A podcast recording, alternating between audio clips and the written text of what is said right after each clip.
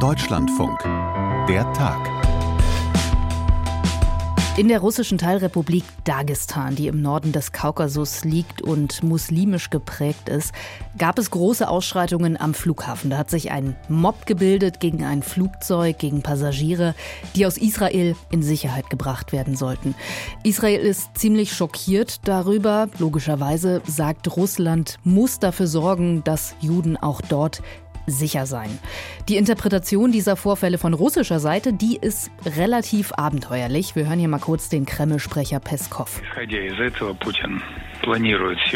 Davon ausgehend wird Putin heute Abend eine große Sitzung abhalten, auf der die Versuche des Westens, die Ereignisse im Nahen Osten für die Spaltung der russischen Gesellschaft auszunutzen, besprochen werden. Wo steht Russland, wo steht Putin mit Blick auf den Nahostkonflikt? Welche Strategie wird da verfolgt und wie sicher oder nicht sind Juden in Russland? Das wollen wir alles gleich besprechen. So, und jetzt Vorsicht, jetzt kommt ein wirklich sehr harter Themensprung. Wieso? Warum nur einmal im Jahr Skifahren in Sölden, wenn man doch mit viel Technik und mit Baggern auch schon im Oktober Skifahren kann? Wenn der Winter und der Schnee nicht von selbst kommt, dann wird's halt irgendwie passend gemacht. Genau um diese Frage gab es jetzt eine große Debatte zum Start des Ski-Alpin-Weltcup in Sölden. Und auch das ist heute unser Thema hier im Podcast. Muss sich die Natur dem Skifahren, dem Skisport anpassen oder eher umgekehrt? Müsste man sagen, naja, Wintersport in Zeiten des Klimawandels, das wird so nicht mehr lange weitergehen können. Ich bin Josephine Schulz, das ist der Tag am 30. Oktober 2023. Hi. Erstens, man muss ja sagen, er profitiert wirklich von diesem Konflikt. Er, damit ist Wladimir Putin gemeint, der vom Krieg im Nahen Osten profitiere. Das hat Irina Scherbakowa von der russischen Menschenrechtsorganisation Memorial, die in Deutschland im Exil lebt, mir vor kurzem im Interview so erklärt. Also was wir ja sehen, also Ölpreise gehen nach oben, Welt wird abgelenkt äh, von der ähm, Ereignissen auf der ukrainischen Front. Und in dieser Situation sieht das dort ganz gefährlich aus. Und es sind ganz viele Opfer, weil es sind ganz, ganz starke Kämpfe. Und sie hat auch erzählt, dass es seit den Terrorattacken der Hamas und dann den militärischen Reaktionen Israels viel antisemitische Propaganda in Russland gibt und auch teilweise sogar richtige Häme gegenüber den jüdischen Menschen, die von Russland nach Israel ausgewandert sind. Und die offizielle Reaktion war so, dass Putin und ähm, äh, Lavrov, Putin, es wurde sofort ähm, gesagt, es ist Amerika an allem schuld. Die hat auch den ukrainischen Krieg entfesselt. Jetzt noch, jetzt noch dort. Und jetzt hat er sich angeboten äh, als ein äh, Vermittler. Gleichzeitig ist es jetzt auch in Russland, in der Teilrepublik Dagestan im Nordkaukasus, zu antijüdischen, anti-israelischen Ausschreitungen gekommen. Da hat ein Mob den Flughafen gestürmt wegen eines Flugzeugs, das Menschen aus Israel in Sicherheit bringen sollte. Es gab dann Auseinandersetzungen mit der Polizei und am Ende waren 20 Menschen verletzt. So, also einige Gründe, um mal auf das Thema Antisemitismus in Russland und auch die russische Haltung in diesem Nahostkrieg zu gucken. Und das machen wir mit Sarah Pagung. Sie ist Russland- und Osteuropa-Expertin bei der Körber Stiftung. Frau Pagung, wenn wir mal bei diesen Vorfällen vom Wochenende anfangen, in der russischen Teilrepublik Dagestan, diese antisemitischen, anti-israelischen Ausschreitungen am Flughafen. Was muss man über diese Region im Nordkaukasus wissen, um diese Vorfälle zu verstehen und einordnen zu können? Also Dagestan an sich ist eine Teilrepublik, also sprich ein föderatives Element Russlands, was ja zumindest ähm, de jure ein Föderalstaat ist. Dagestan gehört zum Nordkaukasus und ist damit vor allen Dingen muslimisch geprägt, also im Gegenteil zum vielleicht großen Rest Russlands. Es hat ungefähr drei Millionen Einwohner, liegt direkt am Kaspischen Meer und ist sicherlich eine Region, die sehr geprägt ist auch von sozialer Benachteiligung, von auch dem Krieg gegen die Ukraine, weil sehr viele der Rekruten auch aus Dagestan kommen und eben gleichzeitig auch nochmal von dieser besonderen Situation im Nordkaukasus, die ja über die letzten Jahre und Jahrzehnte auch immer wieder von Konflikten geprägt war. Hm. Und solche, solche Vorfälle, solche antisemitischen Vorfälle, ist das in Ihren Augen etwas Neues, etwas Überraschendes, das jetzt durch den Krieg im Nahen Osten entsteht? Oder ist Antisemitismus gerade in diesen muslimisch geprägten Regionen schon immer ein großes Problem, ein großes Thema? Also ich würde sagen, dass Antisemitismus eigentlich in Gesamt Russland wie auch in der gesamten ehemaligen Sowjetunion eigentlich ein ähm, Problem ist.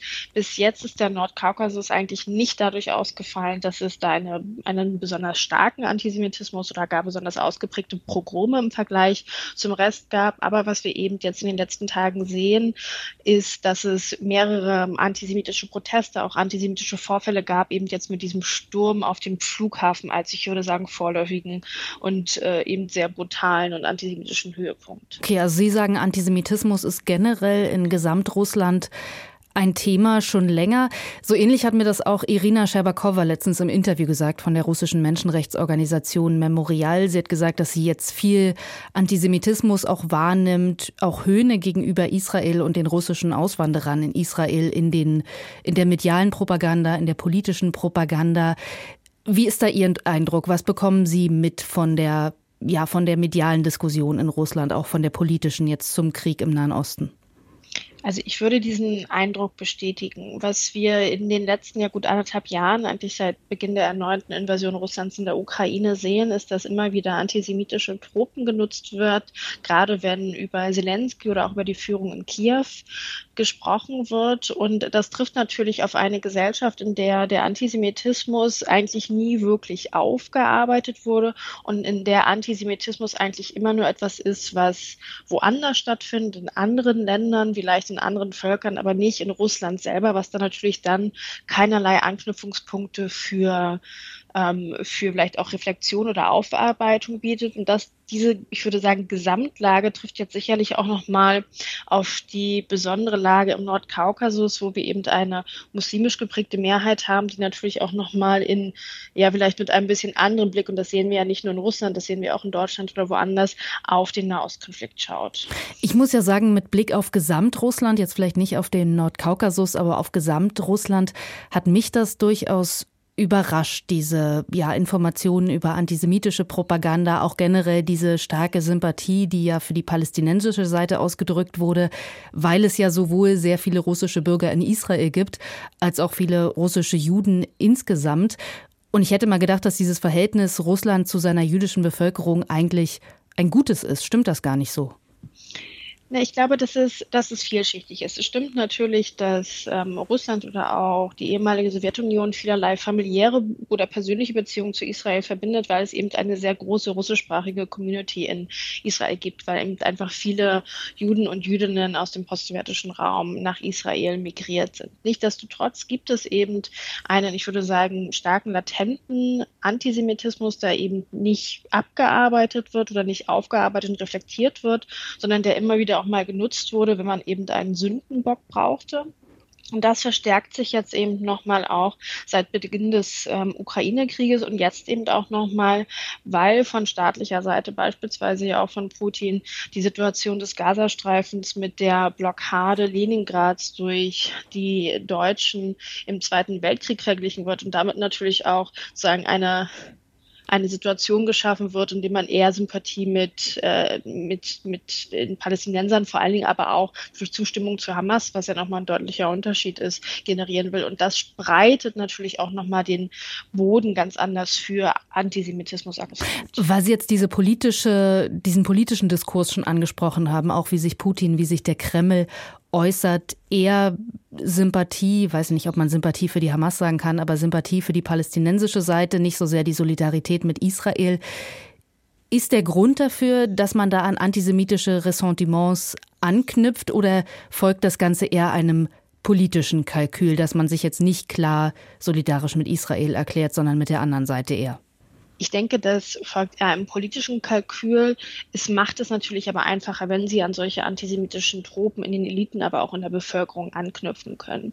Also wir haben ja bis zu diesem Anschlag der Hamas ein Verhältnis zwischen Moskau und Jerusalem gesehen, was man durchaus als gut bezeichnen könnte oder zumindest natürlich lange nicht so schlecht wie mit großen Teilen des Westens oder Europa, also zwischen Moskau und diesen Ländern, was eben damit auch zusammenhängt, dass Israel nicht so ganz klar Stellung bezogen hat im Ukraine-Krieg, aber eben auch nicht klar für Russland. Und das hat sicherlich auch zu Verstimmung geführt. Und jetzt ist es, glaube ich, eher so, dass Russland versucht, von diesem oder aus diesem Konflikt zu profitieren, indem man versucht, westliche Aufmerksamkeit ähm, wegzuziehen von der Ukraine hin zu Israel, indem man auch nochmal ganz klar versucht, sich als Teil einer angeblichen antiimperialen, antikolonialen weltweiten Initiative darzustellen. Das ist vor allen Dingen etwas, das man auch in den globalen Süden hinein ähm, kommunizieren möchte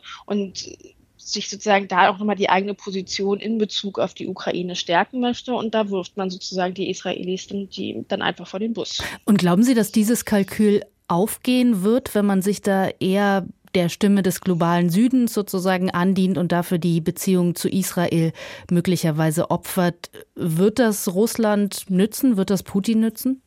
Also ich glaube schon, dass das eine Strategie ist, die auch ähm, durchaus funktionieren kann, weil sie eben nochmal hilft, diese anti-westlichen Ressentiments in vielen Ländern, auch im, des globalen Südens zu schüren. Es ist natürlich aber auch, ich würde sagen, ein Balanceakt für Russland selber, weil man natürlich auch Interessen in der Region hat. Man ist ja militärisch engagiert in Syrien und hat da, glaube ich, dann kein Interesse wirklich an einem größeren regionalen Krieg, in dem auch eben Syrien involviert wäre.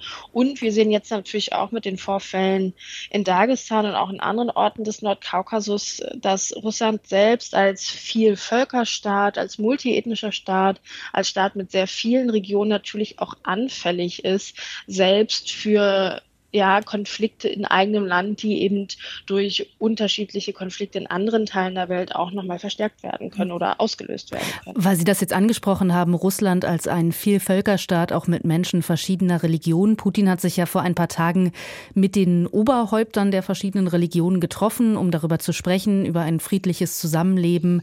Wie würden Sie das einschätzen? Also achtet man da in Russland schon drauf, dass es nicht zu religiösen Auseinandersetzungen kommt und steht im Grunde wirklich allen Religionen neutral gegenüber?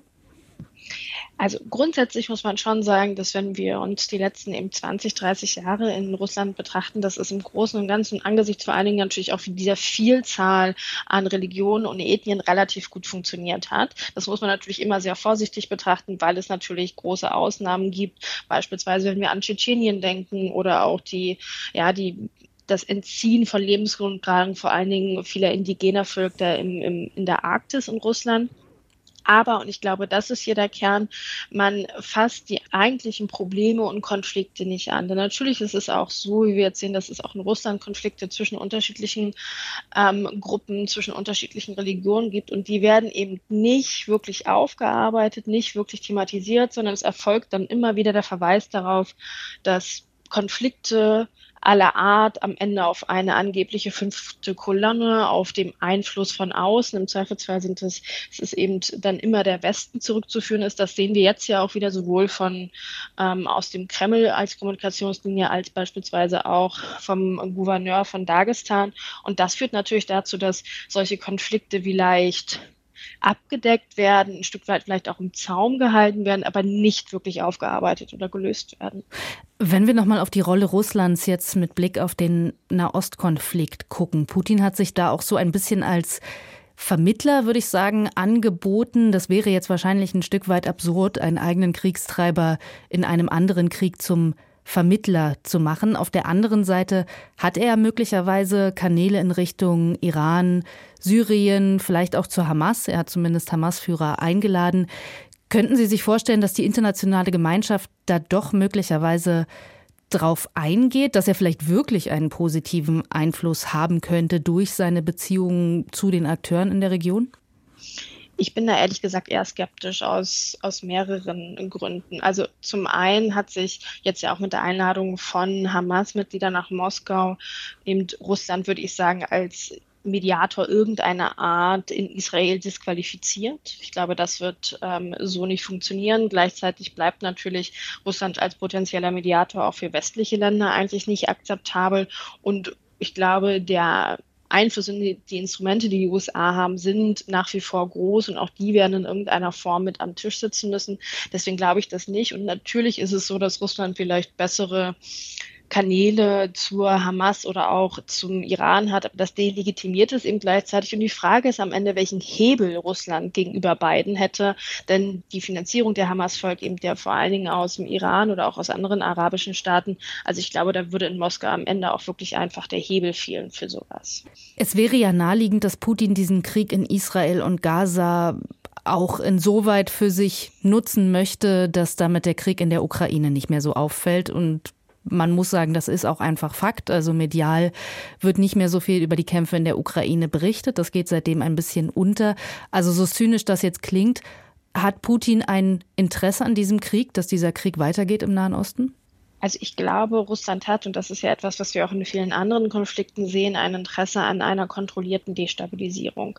Also in der Tat, es ist natürlich so, dass es für Russland positiv ist, wenn vor allen Dingen westliche Aufmerksamkeit von der Ukraine weggelenkt wird ähm, was möglicherweise eben auch, oder das hofft man sicherlich in Moskau, auch Einfluss auf die wirklich materielle Unterstützung für die Ukraine hat.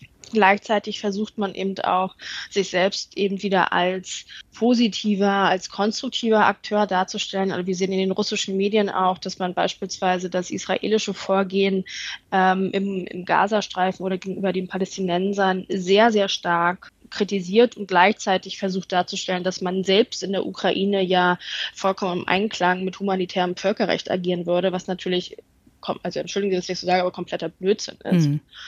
Und dann nutzt man das natürlich. Aber gleichzeitig ist es natürlich so, wie gesagt, dass mit dem militärischen Engagement in Syrien es eben so ist, dass auch Moskau wahrscheinlich nicht an einer größeren Eskalation gelegen ist, auch weil das natürlich am Ende Ressourcen des Irans für einen Krieg in Nahost aufbrauchen würde, die man vielleicht eigentlich, Stichwort Drohnen, lieber selber in der Ukraine hätte.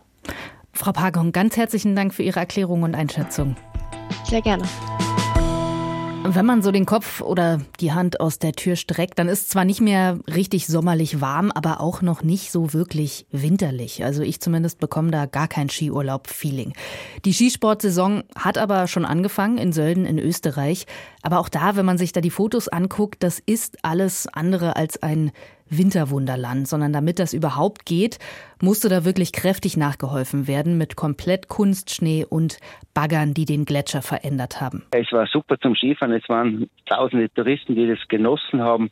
Und ich glaube, es ist einfach falsch, dass man den ganzen Wintersport und auch den Weltcup, das wird gepashtes Thema und, und es kann nicht sein, dass man es alles schlecht macht. Patrick Ortlieb vom österreichischen Skiverband, den haben wir da gerade gehört, der will sich davon den Spaß am Wintersport nicht verderben lassen. Aber es gibt auch einige, die das anders sehen. Sportler, die gesagt haben, na, der Sport, der muss sich schon irgendwie der Natur anpassen und nicht umgekehrt und dann muss man die Saison halt nach hinten verschieben. Zum Beispiel der Skirennfahrer und gleichzeitig Klimaaktivist Julian Schütter. Ich würde auch sagen, dass man, dass man den Saisonstart nach hinten verlegen sollte und natürlich den Kalender so plant, dass man höchstens einmal eine Interkontinentalreise in der Saison ähm, vor sich hat und die dann auch so einplant, dass sie ähm, geografisch sinnvoll am Weg liegt. Auf jeden Fall ist das eine schwierige Kombi, Skifahren und Klimawandel. Und ob es da Lösungen für gibt oder man sich tatsächlich langsam aber sicher vom Wintersport komplett verabschieden muss, das habe ich mit Johannes Knut besprochen von der Süddeutschen Zeitung. Hallo, schön, dass Sie da sind. Hallo, äh, vielen Dank für die Einladung. Es gab jetzt große Diskussionen um den Ski-Alpin-Saisonstart im Oktober in Sölden. Und das waren ja auch wirklich skurrile Bilder, die man da teilweise vorher gesehen hat. So weiße Pisten inmitten von braun-grünen Bergen. Haben Sie auch selbst gesehen, hatte das für Sie oder hat das für Sie noch irgendwas mit Wintersport zu tun, wenn man da fast ohne natürlichen Schnee im Herbst fährt? Ja, man muss ja sagen, diese Debatte ist ja doch nun schon ein paar Jahre alt und es gibt immer schon wieder ja, viele Leute, auch Experten. Felix Neureuter war einer, der sich in den letzten Jahren da auch eingeklinkt hat, die gesagt haben, das ist eigentlich nicht mehr zeitgemäß. Wir, wir pflegen hier ein Geschäftsmodell, das eigentlich immer weniger in die Realität, in die Zeit passt. Und ähm, ich würde mal sagen, dass der Skisport jetzt äh, davon eingeholt wird. Also er hat eigentlich jahrelang, jahrzehntelang, hat es immer irgendwie funktioniert. Es kam dann ja doch irgendwie immer noch die passenden Dekorationen dazu in, in, in Form von Schneefall. Das war ja auch in diesem Jahr so. Ein Tag wirklich wie auf Bestellung äh, war es dann wirklich jetzt am Samstag in Sölden wirklich wunderbar eingeschneit oben am Gletscher. Aber ähm, tatsächlich ist es natürlich, ähm, steht das für mich irgendwie auch so ein bisschen für das den großen Aufwand, den man betreibt äh, für ein äh, Geschäft, das wirklich einfach nicht mehr zeitgemäß ist, mhm. weil der Winter sich nun mal zurückzieht und der Sport jetzt erst langsam begreift, dass er sich auch entsprechend anpassen muss, um noch irgendwie nicht nur überlebensfähig zu sein, sondern auch, glaube ich, noch äh, relevant für die Gesellschaft. Was meinen Sie, wenn Sie sagen, der Sport wird jetzt davon eingeholt, weil Sie ja auch gesagt haben, die Debatte ist natürlich nicht neu, also den Klimawandel haben wir jetzt nicht erst seit gestern. Warum jetzt? Warum ist jetzt vielleicht so ein Kipppunkt, wo man sagt, okay, jetzt müssen wir wirklich mal umdenken? Ja, weil einfach jetzt die, die Diskrepanz zu groß wird. Also wir hatten in den vergangenen Jahren immer mal wieder, dass es dort oben in Sölden, wenn wir jetzt nur das Beispiel nehmen vom Saisonauftakt, dass, dass wir dort im Grunde in einer gefühlt in einer Mondlandschaft gefahren sind. Also ein weißes Band und drumherum war eine Geröllwüste. Aber immer wieder war halt auch da die Schneelage doch so stabil, dass die Skifahrer halt die, das, die entsprechende Kulisse hatten. Und, und das ist ja eigentlich das größere Problem, ist ja nicht nur so, dass man als Skirennfahrer nach Sölden kommt und dann gleich losfährt. Man muss natürlich auch trainieren. Man hm. braucht Trainingspisten, man braucht die entsprechende Infrastruktur. Und die kann man sich zwar im Sommer in der Südhalbkugel holen, in Chile, Argentinien, Neuseeland. Aber das geht natürlich auch nur bis maximal Ende September, Anfang Oktober. Und dann brauchen sie in Europa auf den Gletschern oder in den Skigebieten eigentlich auch schon eine Schneesicherheit. Und die gibt es immer weniger in den vergangenen Jahren. Und jetzt gerade in diesem Jahr, Michaela Schiffrin hat zum Beispiel gesagt, Sölden ist das erste Mal, dass sie in Europa jetzt wirklich auf einer Piste fährt, in der sie nicht das Gefühl hat, sie macht Buckelpiste fahren mit, mit Geröllstein. Also das ist wirklich eine durchgängige, die erste durchgängige Schneepiste, die sie hatte. Und da sieht man einfach, dass jetzt der, der Schnee und der Winter sich doch so weit zurückzieht, dass es einfach ähm, so augenscheinlich ist, dass auch die Athleten zum Beispiel sagen, die Gletscher schmelzen in den vergangenen Jahren in einer Dramatik und schmilzt das Eis unter den Füßen weg dass es jetzt wirklich ja einfach Zeit ist, da wirklich umzudenken. Es gab ja dann von vielen die Forderung, den Saisonstart nach hinten zu verlegen, sich sozusagen da der Natur, dem echten Winter anzupassen, von einigen Sportlern und ich glaube sogar auch von einigen Funktionären. Wird das die Lösung des Problems sein? Und wenn es eine ist, was ist dann daran so kompliziert? Warum hat man das jetzt nicht einfach gemacht? Ja, also äh, grundsätzlich muss man ja sagen, dass äh, dieses Problem an sich ja nicht dadurch gelöst werden kann, dass man den Kalender anpasst. Der Kalender kann ja immer nur darauf reagieren, dass der Winter sich zurückzieht. Das, das Grundproblem, dass, dass diesem Betrieb der, äh, die Existenzgrundlage, nämlich der Schnee unter den Brettern davon schmilzt, das kann man dadurch ja nicht aufhalten, sondern nur bestenfalls eindämmen. Ähm, tatsächlich ist es so, dass es ja bis her immer ganz gut funktioniert hat noch auf den letzten Drücker und ein Modell, das funktioniert, nämlich früh die Saison beginnen zu lassen mit einem Rennen, um den Leuten zu signalisieren, okay, jetzt geht der Winter los, dass sie dann auch ihre Skier kaufen, die Hotels buchen und die Fahrer schon mal langsam in Form kommen und natürlich auch die Fernsehsender darauf reagieren und die, die Medien, dass jetzt wieder Wintersportzeit ist und der Sport halt im Bewusstsein ist und natürlich auch sein Geschäft anschiebt. Das hat ja immer ganz gut geklappt. Jetzt ist es so, dass natürlich dieser Weltcup-Kalender extrem durchgetaktet ist. Wir haben am Anfang noch relativ viel Platz. Normalerweise nach Sölden war oft vier Wochen Pause bis zum nächsten Rennen, vielleicht mit einem äh, Slalom in Levi noch dazwischen. Danach ist es schon wirklich sehr eng getaktet. Nur muss man natürlich auch sagen, an und für sich ist ja dann noch locker ein Monat Platz, den man freiräumen könnte, den man das Ganze nach hinten verschieben könnte. Und dann könnte man ja auch im Frühjahr das auch noch mal ein bisschen äh, in den Frühling hinein verschieben, weil dort oft die Pisten halt präpariert sind und der Winter sich tendenziell auch noch ein bisschen länger hält. Warum macht man das nicht? Naja gut, es ist natürlich, jeder hat so seinen Termin, seine Pfründe und die will er ungern abgeben, aber man muss natürlich auch sagen, eigentlich wenn Weltverband, der Weltverband und die Nationalverbände sich zusammensetzen würden und sagen würden, okay, wir gehen das jetzt mal grundlegend an, dann würde sich hm. da sicherlich eine Lösung finden lassen. Nur da muss natürlich ein gewisses Miteinander, eine Gesprächsbasis da sein und die ist einfach aus vielen Gründen gerade nicht so da. Wie groß ist denn bei den Skiverbänden das Bewusstsein für diese Klima- und Umweltprobleme? Macht man hm. sich da Gedanken oder geht es erstmal nur darum, okay, wie, wie können wir die Wettkämpfe durchführen um jeden Preis? Wie können wir unsere, was Sie gerade angesprochen haben, Publicity aufrechterhalten, den Kalender aufrechterhalten? Also ich habe schon das Gefühl, dass das Bewusstsein so langsam da ist, nicht gerade aus eigenem Antrieb, sondern eher, weil es von der Öffentlichkeit aufgedrängt wird. Der Deutsche Skiverband habe ich schon das Gefühl, dass die in den vergangenen Jahren doch deutlich da ja auch eine Vorreiterrolle einnehmen, weil sie merken, okay, wir können das sonst auch in der Öffentlichkeit nicht mehr vermitteln. Da ist vielleicht auch die deutsche Öffentlichkeit ein bisschen kritischer insgesamt unterwegs. Ich habe aber auch immer schon wieder so auch mitgekriegt unter der Hand, dass äh, wenn dann intern in den äh, Gremien, also auch von den, vom Deutschen Skiverband gegenüber anderen Skiverbänden dafür geworben wird, äh, da ein bisschen differenzierter aufzutreten und diese Problematiken angesprochen werden, auch gesagt wird, naja, wir, wir müssen einfach, wenn, wenn wir bei uns gefragt werden, die Leute verstehen das nicht mehr so richtig, was dort gemacht wird, dann, dann schlägt ihnen doch noch ganz schön viel Skepsis entgegen, nach dem Motto, das ist doch im Sturm im Wasserglas und was soll das?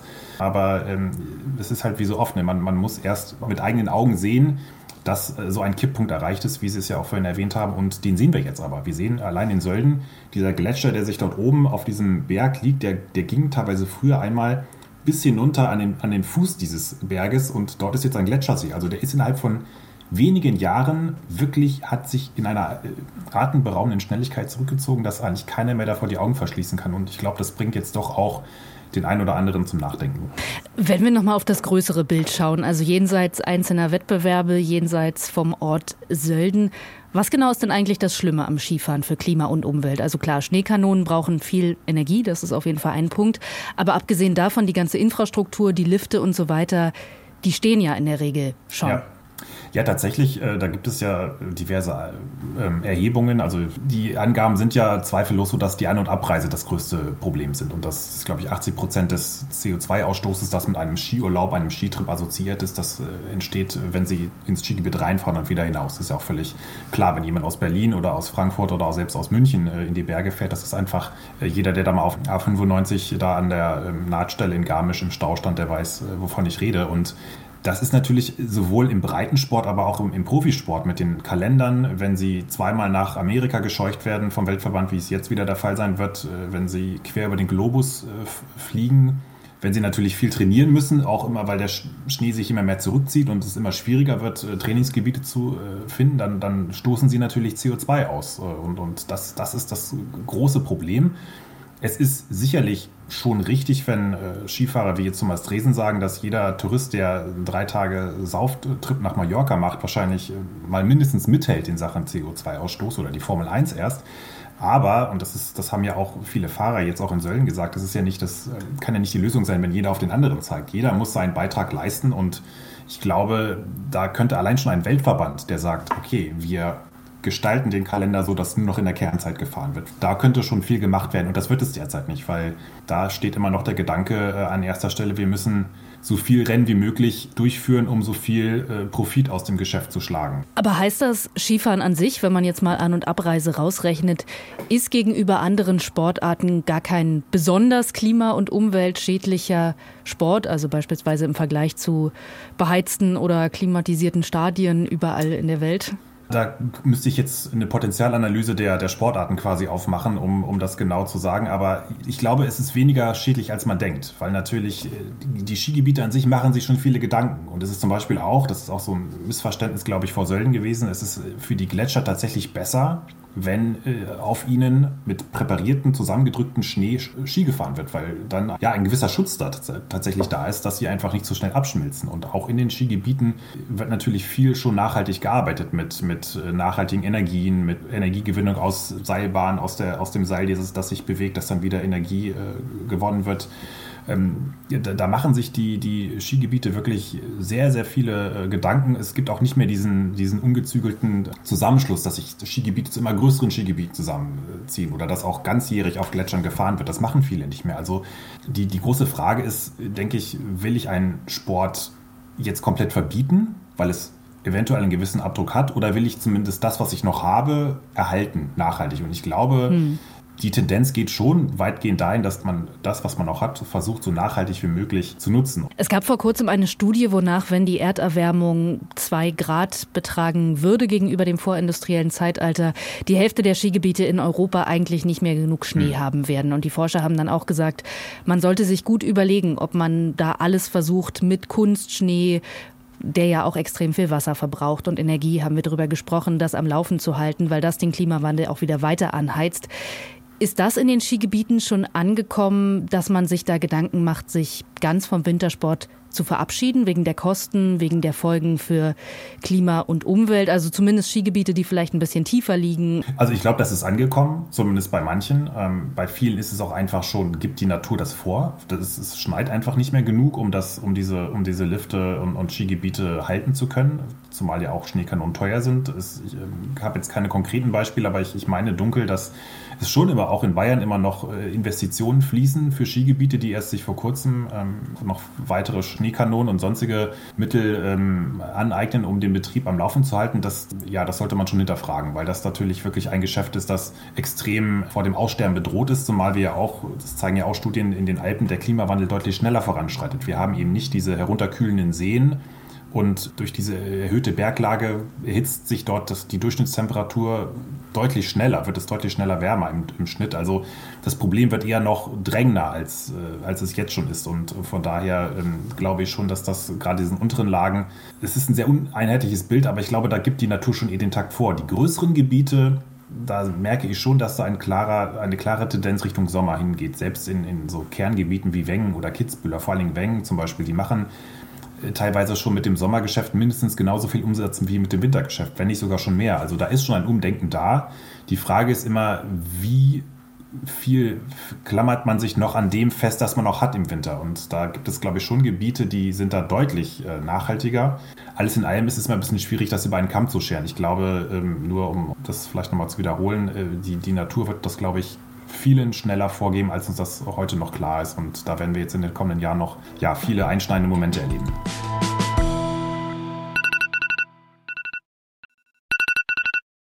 Es gibt ja so zwei Aufsteh- oder zwei Wecker-Fraktionen. Die einen, die sagen, ich will jede Minute Schlaf ausnutzen, deshalb stelle ich mir den Wecker so spät wie möglich. Und wenn er klingelt, dann springe ich aber auch sofort aus dem Bett und dann bin ich hellwach. Und dann gibt's die anderen, die Snoozer, die Ewigkeiten da liegen und immer noch mal auf die Schlummertaste drücken. Ich muss sagen, ich gehöre volle Kanne zur zweiten Fraktion. Ich stelle mir morgens tatsächlich den Wecker eine Stunde früher als nötig, weil ich einfach nicht aus dem Bett komme und dann eine Stunde lang snoosen muss. Bisher ist man eher so davon ausgegangen, das ist keine gute Idee für den Körper, für den inneren Rhythmus. Man sagt ja auch, you snooze, you lose. Aber jetzt kommt die gute Nachricht für alle Snoozer. Eine Forschergruppe an der Uni Stockholm, die hat mit Experimenten herausgefunden, Snoosen ist gar nicht schlimm.